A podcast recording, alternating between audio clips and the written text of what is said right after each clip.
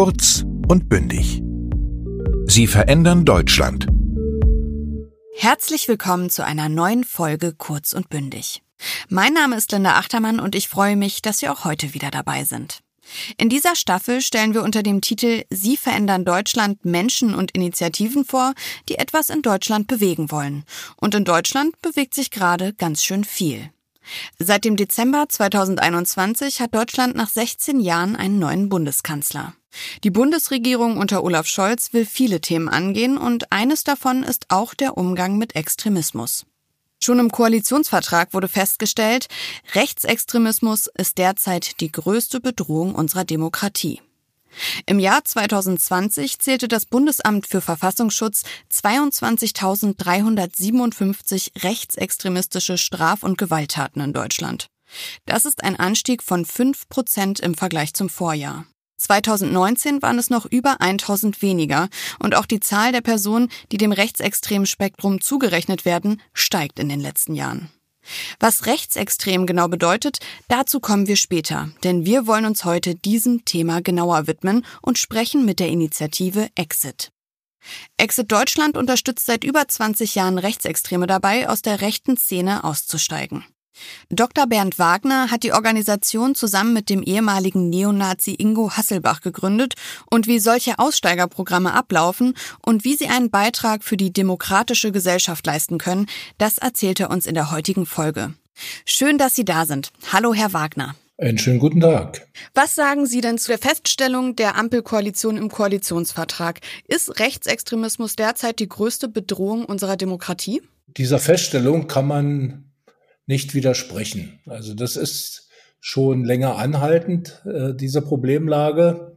Und äh, es gab ja auch einen analytischen Paradigmenwechsel in den 90er Jahren, wo zuerst ja der Linksextremismus als die größte Bedrohung festgestellt wurde. Und das hat sich dann äh, zeithistorisch geändert. Äh, wir dürften allerdings trotz dieser Feststellung, dass der Rechtsextremismus heute die Hauptgefahr darstellt, auch die anderen Phänomene nicht vernachlässigen.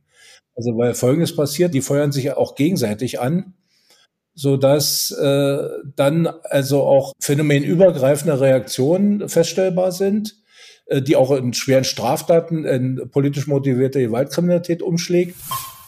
Ein Paradigmenwechsel beschreibt den Wechsel oder den Umschwung von einer Grundauffassung zu einer anderen.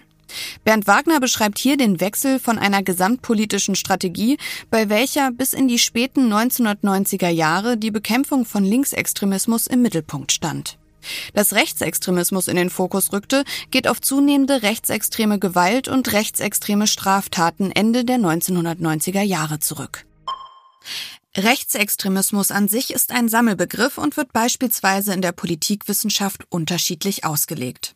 Das Bundesamt für Verfassungsschutz definiert Rechtsextremismus allerdings als eine unterschiedlich ausgeprägte nationalistische, rassistische oder staatsautoritäre bis totalitäre Weltanschauung, die im Gegensatz zu den grundlegenden Prinzipien der freiheitlich-demokratischen Grundordnung steht. Dieser Definition schließt sich auch die Organisation Exit an. Der Übergang zu dem Begriff rechtsradikal ist dabei fließend. Für Dr. Bernd Wagner und Exit ist der größte Unterschied, dass rechtsextreme Menschen und Gruppen aktiv daran arbeiten, die freiheitlich-demokratische Grundordnung umzuwerfen. Was muss in Deutschland anders gemacht werden? Unverzüglichkeit der Strafe. Also es ist ein Unding, wenn Aussteiger berichten, zum Beispiel bei uns, äh, dass die jahrelang auf Strafverfahren ja, äh, gewartet haben. Also hier muss was passieren in, äh, in Gestalt der Zügigkeit und der Qualität, der Beweisqualität äh, in der staatlichen Repression. Und die stehenden Fußes folgende Strafe, die ist sehr wichtig.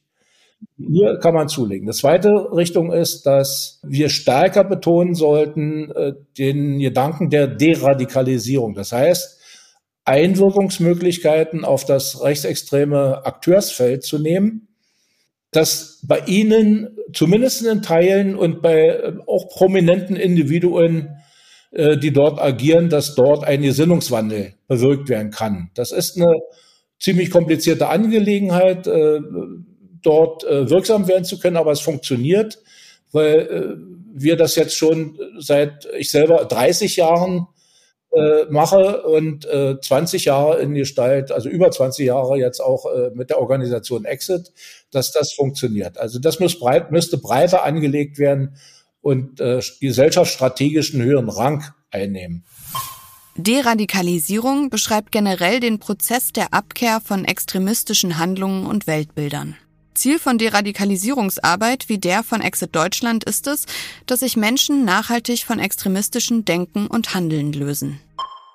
Bei dem zivilgesellschaftlichen Programm Exit steht demzufolge der Abbau der rechtsextremen Ideologie im Mittelpunkt. Damit unterscheidet sich das Programm methodisch von staatlichen Programmen des Verfassungsschutzes. Exit geht es nicht nur darum, dass ihre Klienten nicht mehr straffällig werden, sondern sich eine Identität fernab der rechtsextremen Szene aufbauen.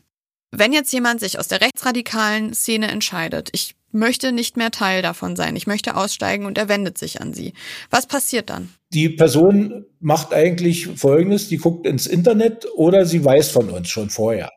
Also wir sind ja durchaus äh, Gesprächsthema in der Szene selbst. Also es kann mir passieren, äh, dass ich dann direkt mit dem Namen angesprochen werde, also Telefonanruf erfolgt, äh, E-Mail oder äh, es gibt auch äh, Briefe aus dem Gefängnis. Da kann man ja nicht immer flott telefonieren, das klappt nicht so recht. Also auch Briefe erreichen uns und äh, dann kann die Sache eigentlich so losgehen, dass äh, wir erstmal erörtern, in welcher Gruppe, in welcher Bewegung, in, äh, in welchem Netzwerk sich die Person befindet und äh, was eigentlich der Beweggrund des Ausstiegs ist. Das muss man äh, grundsätzlich immer zum Anfang erörtern, sonst kann man das, den ganzen Fall nicht definieren. Ziel des begleiteten Ausstiegs ist es, dass die Aussteigenden ein selbstreflektiertes, verantwortungsbewusstes und auf Respekt basierendes Menschenbild entwickeln.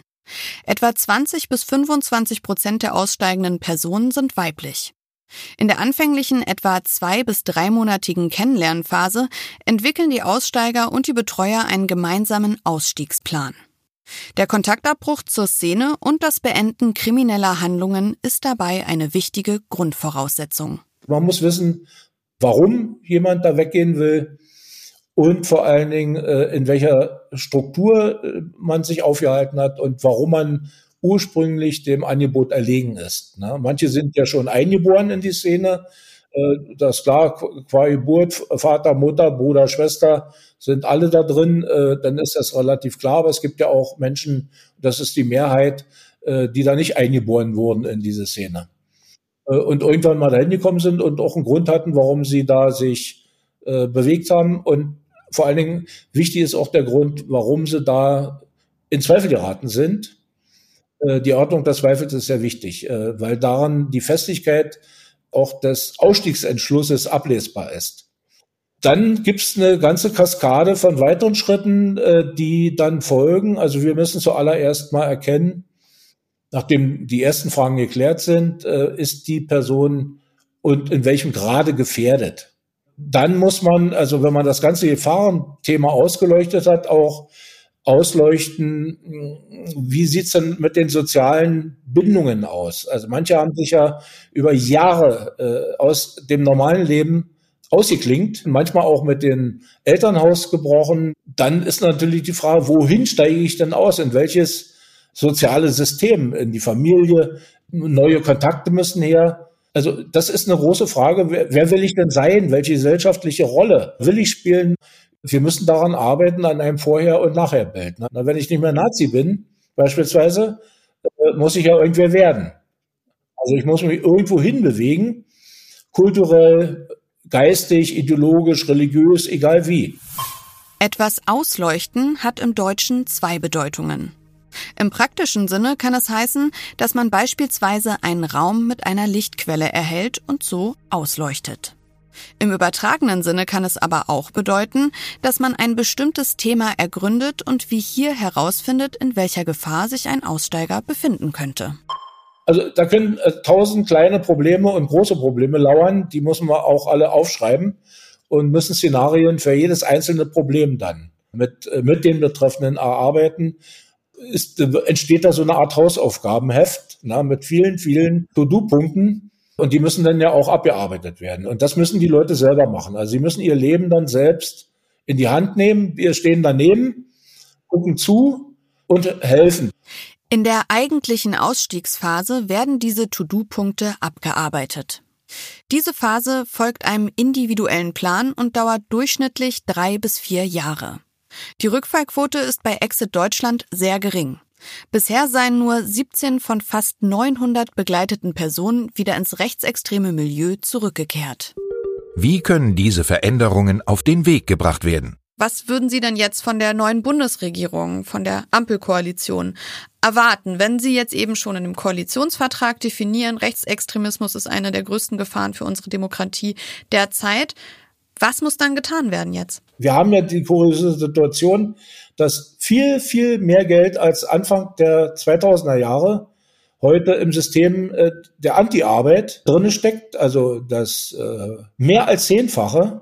Und trotzdem bereichert sich äh, spektral die rechtsradikale und rechtsextreme Szene, wird zahlenmäßig stärker und die Taten, Sie haben das Anfang ja gesagt, nimmt nicht ab, sondern zu. Äh, da muss man sich doch die Frage stellen, was ist da nicht richtig? Also muss das evaluiert werden. Ja, weil das eine System entwickelt sich schneller als das andere. Die Evaluation der vorhandenen Aussteiger- und Deradikalisierungsprogramme ist für Dr. Bernd Wagner besonders wichtig. Die aktuelle Bundesregierung plant ein Demokratiefördergesetz. Dieses Gesetz soll Initiativen gegen Extremismus fördern und würde auch die langfristige Finanzierung von zivilen Aussteigerprogrammen wie Exit ermöglichen. Für Dr. Bernd Wagner kratzt das aber nur an der Oberfläche. Also da muss man sich da Gedanken machen, warum da der Wirkungsmangel ist. Und da kann man nicht einfach so hinkommen und sagen, ah, jetzt machen wir ein Demokratiegesetz und dann sind wir ja perfekt. Damit ist es nicht getan. Was ist das größte Hindernis bei dieser Veränderung? Ja, das ist die Frage der Fragen. Ich bin da ein bisschen ratlos an der Stelle und kann Ihnen da gar keine so äh, starken, klugen Sätze zurufen. Äh, weil all die Leute, die äh, jetzt sagen, sie wollen jetzt noch mehr tun oder äh, was anderes tun, äh, den Rechtsextremismus in den Mittelpunkt zu stellen, dazu war ja bisher jetzt 30 Jahre deutsche Einheit äh, hinreichend Gelegenheit, das zu machen. Also soll da investiert werden. Das heißt nicht, das x-te Forschungsinstitut wieder zu entwickeln oder das 35. Aussteigerprogramm, darum geht es nicht, sondern das nochmal durchzuforsten, strategisch zu ordnen und dann die Leistungsträger dabei, äh, die sich dann herausstellen, besonders stark äh, auch finanziell und personell aufrüsten. Weil wenn die hohe Wirkungsgrade haben, diese Institutionen, es gibt ja äh, verschiedene Netzwerkansätze, verschiedene Träger, die da ein hohes Potenzial haben, das muss man dann bündeln und qualifizieren. Dr. Bernd Wagner hofft auf eine Auswertung der Wirksamkeit bestehender Aussteigerprogramme und einer gemeinsamen Strategie im Umgang mit Rechtsextremismus. Die bräuchte es, um dem Wachstum der rechtsextremen Szene angemessen begegnen zu können. Für Dr. Bernd Wagner bilden Aussteigerprogramme wie Exit dafür eine wichtige Grundlage. Gegenseitiges Vertrauen bei der Arbeit des Aussteigerprogramms ist unabdingbar, auch wenn es nicht unerschütterlich ist. Das spiegelt sich auch in Dr. Bernd Wagners Lieblingssprichwort wider.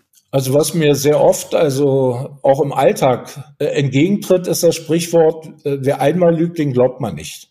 Denn auch wegen der teils extrem belasteten Vorgeschichten seiner Klienten muss Dr. Bernd Wagner darauf vertrauen können, dass der Entschluss des Ausstiegs so gefestigt ist, dass Lügen bei diesem Prozess keinen Platz haben. Aber auch von ihm wird radikale Ehrlichkeit erwartet, denn Aussteiger geben ihr Leben auf, um der rechtsradikalen Szene zu entkommen. Ich bin Linda Achtermann und jetzt sind Sie gefragt. Schauen Sie sich doch einmal auf der Internetseite des Goethe-Instituts und dem Europanetzwerk Deutsch um. Das Skript, eine Vokabelliste und ein Arbeits- und Lösungsblatt zu dieser Folge gibt es wie immer unter www.goethe.de slash kurz und bündig. Ich hoffe, dass Sie Lust haben, auch in der nächsten Folge wieder eine spannende Person kennenzulernen und würde mich freuen, wenn wir uns wiederhören. Tschüss! Der Podcast Kurz und Bündig ist eine Zusammenarbeit der Apparat Multimedia GmbH und des Europanetzwerk Deutsch. Das Auswärtige Amt und das Goethe-Institut fördern mit dem Programm Europanetzwerk Deutsch seit 1994 die deutsche Sprache als Arbeits- und Verfahrenssprache in den europäischen Institutionen. Moderation Linda Achtermann